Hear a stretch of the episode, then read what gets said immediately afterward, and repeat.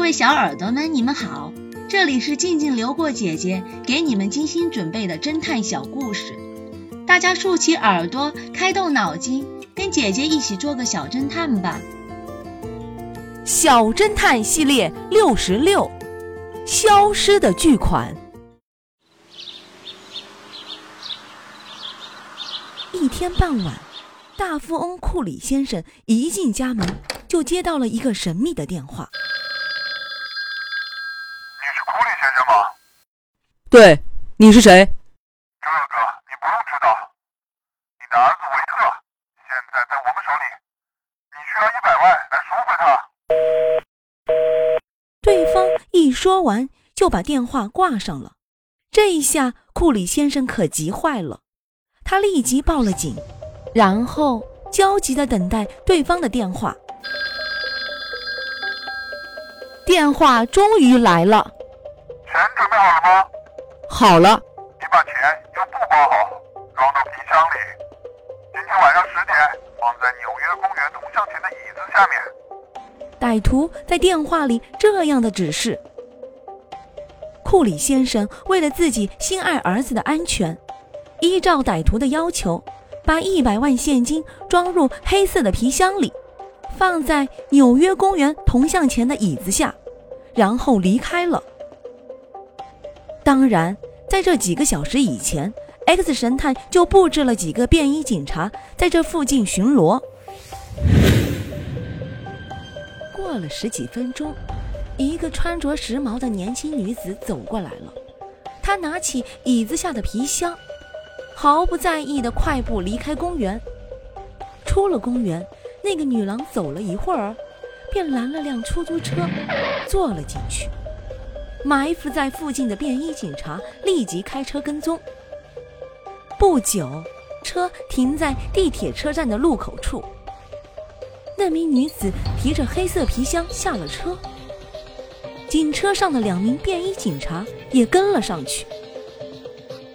那名女子把黑色皮箱寄放在地铁车站的寄存处，双手空空就离开了。两个便衣警察。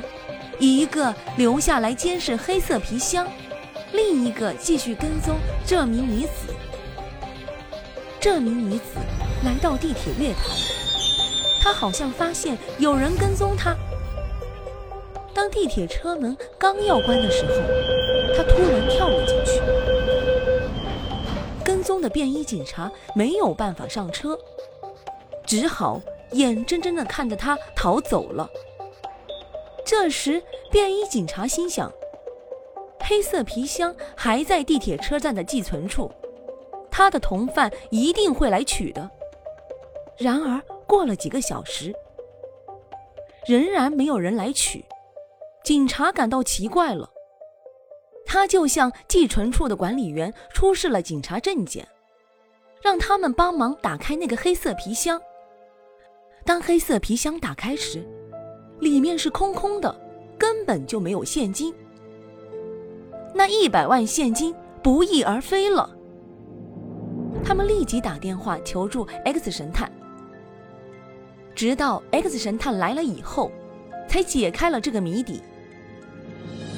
小侦探们，你们知道这一百万现金到底去哪里了呢？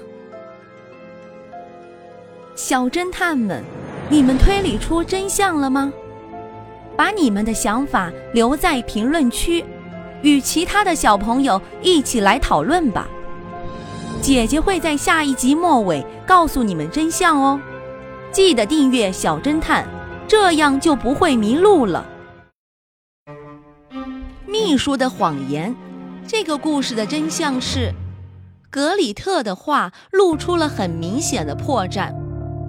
X 神探当然是可以马上把它识破的。